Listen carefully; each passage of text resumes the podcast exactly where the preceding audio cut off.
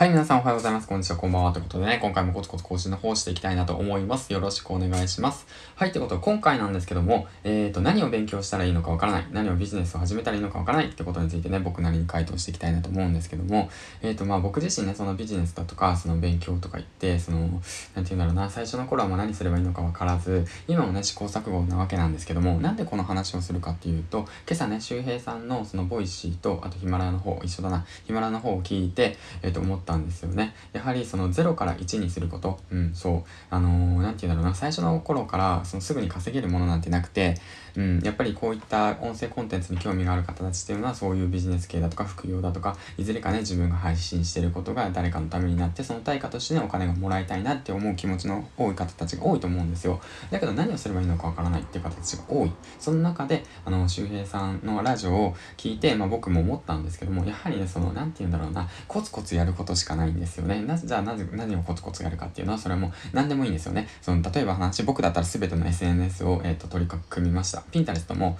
実は、えっ、ー、と、流行るって言われて、ピンタレスの方も登録はしてます。はい。えっ、ー、とですね、実はですね、そうなんです。初期の頃って何するかわからないから、もう Twitter だとか Twitter もやったし、Twitter もやってるね。Twitter ノート、ワードプレス立ち上げた、あとはどうだろうな、えっ、と、Facebook、あとは、えっ、と、Instagram、あとそうそう、TikTok もやった。あとはそう、どうだろうな。で、音声コンテンツは、ポッドキャスト、アンカー、あとは、えー、っと、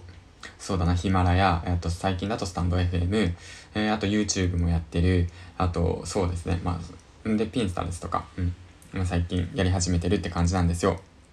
そういった形で、なんて言うんだろうな、うんと、そういったものから始めるってことなんですよね。うん。なんて説明したらいいのかな。まあ、だからその、そういった形で、本当はね、なんていうの、僕もね、最初はね、あの、いろんな情報を取り入れよう、取り入れようと思って、あの、なんていうのかな、まあ、池谷さんだとか、マダムさんだとか、あとはその他もろもろいろんな人たちのそのノウハウですよね、を、その吸収するだけの人だったんですよね。とにかく吸収する。この人から教わったら、まあ、物販とかもそうなんですけど、この人から教わったら絶対うまくいくはずだ、みたいな感じでね、あの、吸収だけしていて何も動かなかったんですよ。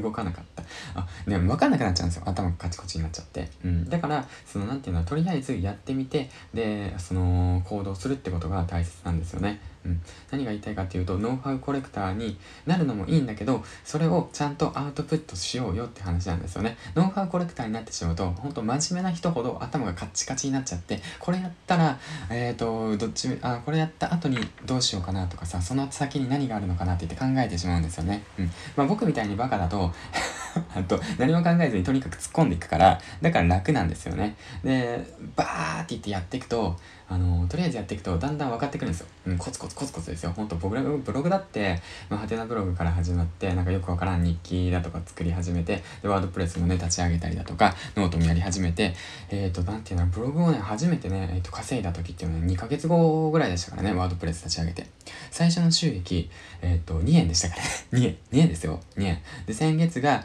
4 4円なんですよ4円、4円で、今月が音声コンテンツ始めて、それを、その、なんていうんだろうな、う、あの、うまいこと、あの、商品に誘導していったら、なんと228円なんですよね。うん。